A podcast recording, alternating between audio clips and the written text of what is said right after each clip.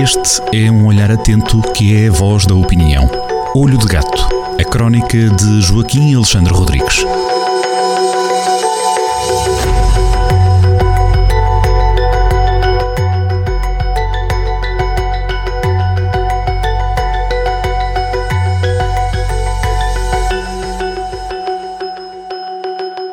Sejam muito bem-vindos a mais uma crónica assinada por Joaquim Alexandre Rodrigues na Rádio Jornal do Centro. O Jornal do Centro está nas bancas desde sexta-feira, desde hoje, 15 de dezembro, por isso é passar por lá e ler esta e outras crónicas que por lá estão. Joaquim, bem-vindo à rádio mais uma vez. Hoje falamos de turismo, de saúde e de primárias do PS. Bem-vindo. Exatamente, são dois assuntos. O turismo de saúde é, é a designação um bocado paradoxal. É, então faz-se turismo, viaja-se por causa da saúde. De facto, é assim, é verdade. E o, a nossa média esfera, a nossa comunicação social neste momento está completamente saturada eh, de informação à volta desse assunto, eh, à volta do caso eh, das duas gêmeas que canibalizaram 4 milhões de euros ao Hospital de Santa Maria com, com tratamento com, com os medicamentos de, de preços pornográficos, eh, gêmeas que viajaram do Brasil para cá, eh, receberam o tratamento e foram-se embora. Isto é tipicamente uma situação de turismo de saúde. Este caso eh, salpicou também o Presidente da República, está também a, sal, a salpicar alguns elementos do governo eh, de António Costa, mas eu proponho ao, aos ouvintes um, um, olhar mais abrangente, eh, sairmos um, que saiamos um bocado do, do caso em si concreto, que já se conhece mais, neste momento todos os meios de comunicação social, designadamente as, as televisões de notícias estão é a chafurdar no molhado, já se percebeu tudo o que esteve em causa, mas eh, pensemos eh, eh, eh, neste mundo global em que tudo se sabe e facilmente se anda de um lado para o outro, o que é que está a acontecer ou o que é que eventualmente poderá estar a acontecer à generosidade do nosso Serviço Nacional de Saúde.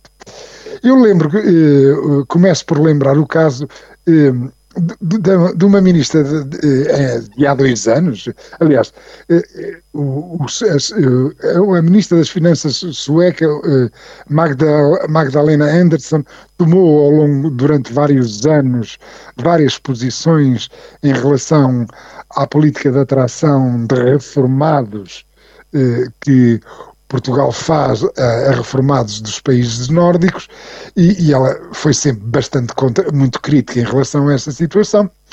E em 2021 eh, eh, eh, teve declarações mais, mais gráficas em relação a essa situação, eh, admirou-se com a docilidade com que nós, contribuintes portugueses que pagamos, que pagávamos na altura, em 2021, mas continuamos a pagar IRS com língua de palmo, enquanto milhares de reformados nórdicos a habitar em Portugal, com as suas pensões elevadíssimas, pensões nórdicas, não pagam a ponta de um chavelho. Aliás, até 2021, eh, os que vieram até 2021 não pagam a ponta do chavelho. Os que chegaram depois de 2000, portanto, ainda neste momento não estão a pagar nada. Os que chegaram a partir de 2022 estão a pagar 10% das pensões, enquanto que os reformados em Portugal, como é evidente, têm taxas de IRS muito mais elevadas. E então Magdalena Anderson, ministra de um país eh, a Suécia, onde há uma sociedade civil forte, que nunca aceitaria uma situação de injustiça destas, de haver eh, uma, uma, situação de injustiça de tal maneira flagrante, fez as seguintes declarações. Eh, eh, palavras da Ministra das Finanças da Suécia há dois anos. De uma perspectiva sueca, é muito interessante observar a forma como os cidadãos comuns em Portugal aceitam isto. É fascinante, repare-se, ela eh, eh, usa adjetivos de certo modo, eh, de certo modo diplomáticos. É interessante, é fascinante.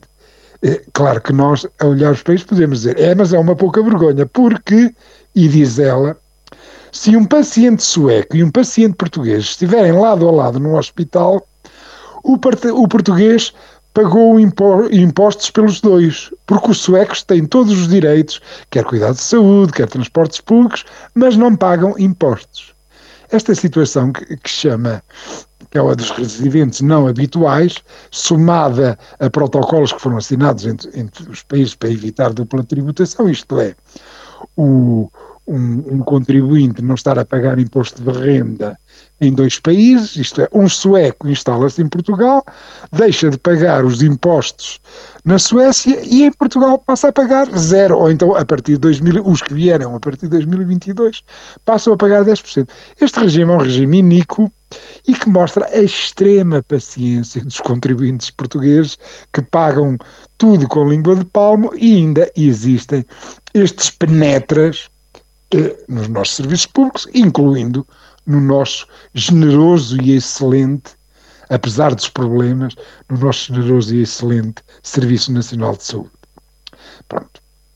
Pelo que eu apelo eh, eh, aos média, aos órgãos de comunicação social, aos, aos vários think tanks, a quem pode, para, depois de, de largarem de vez este caso de turismo de saúde que tirou 4 milhões de euros ao orçamento do Hospital de Santa Maria, com dois medicamentos e mais umas cadeiras, umas cadeiras de rodas eh, sofisticadas, compradas em quadriplicado. Depois de acabado este, este caso, que, que aliás também já cheira mal, que, que de facto eh, eh, indaguem, inquiram se não haverá mais mundos, e é assim exatamente que eu digo, se não haverá mais mundos no mundo a meterem-se em aviões para virem aproveitar a generosidade do, do nosso Serviço Nacional de Saúde.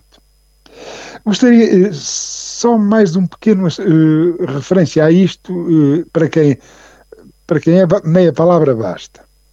Lembrem-se do caso de uma grávida que veio da Índia ter a criança ao nosso Serviço Nacional de Saúde e que morreu porque vinha em condições sanitárias de saúde muito periclitantes e que levou à admissão da ministra Marta Temido. Por aqui me fico. O segundo ponto é muito fácil de, de, de resolver. É já neste fim de semana que, que, que o, os, os 60 militantes da PS que puseram as cotas em dia vão poder escolher o candidato socialista a primeiro-ministro. Esta eleição tem uma dupla condição. Escolhe o líder do PS, mas, ao mesmo tempo, esse líder do PS, por definição, é candidato a primeiro-ministro, é o rival de Luís Montenegro. Um, uh, temos dois candidatos, três candidatos, mas dois com, com, uh, que são fortes, que é Pedro Nuno Santos e José Luís Carneiro. Uh, não houve, e aqui houve um pecado original, que, que, aliás fez com que eu há 15 dias fizesse uma crónica bastante, bastante indignada contra Pedro Nuno Santos, que recusou debater com outro com José Luís Carneiro.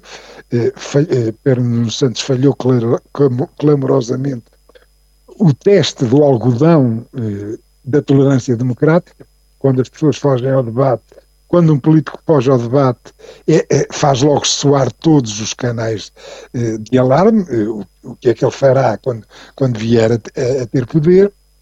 E então eh, eh, os, os, militantes socialistas, eh, mais do que estarem a escolher o seu líder, estão a escolher o eventual ou o candidato que idealmente seria mais forte do ponto de vista dos socialistas para ganhar as próximas eleições, para derrotar Luís Montenegro.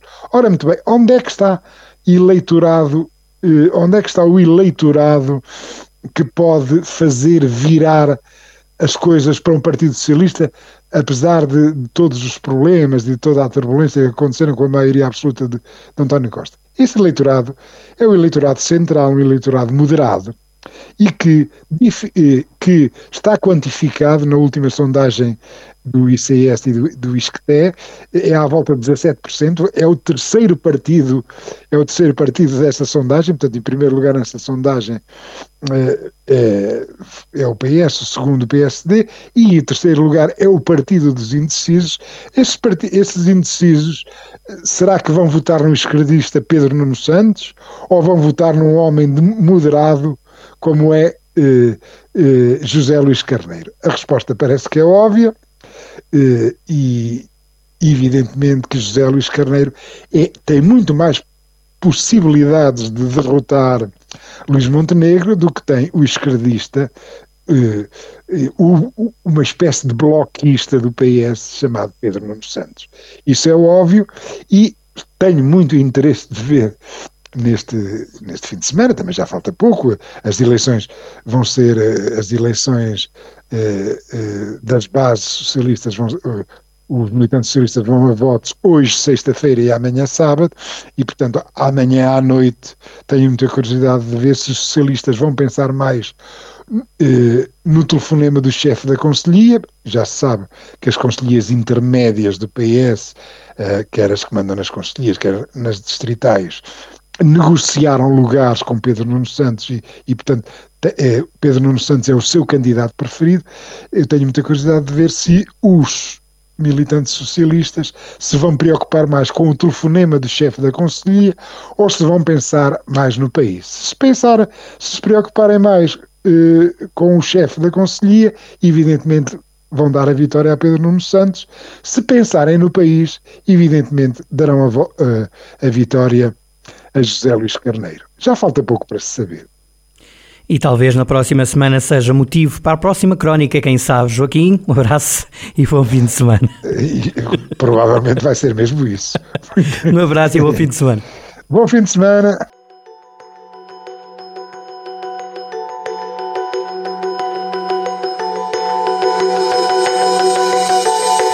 Olho de Gato, crónica de Joaquim Alexandre Rodrigues, na rádio às sextas-feiras, com repetição nas manhãs de domingo e sempre no digital em jornaldocentro.pt.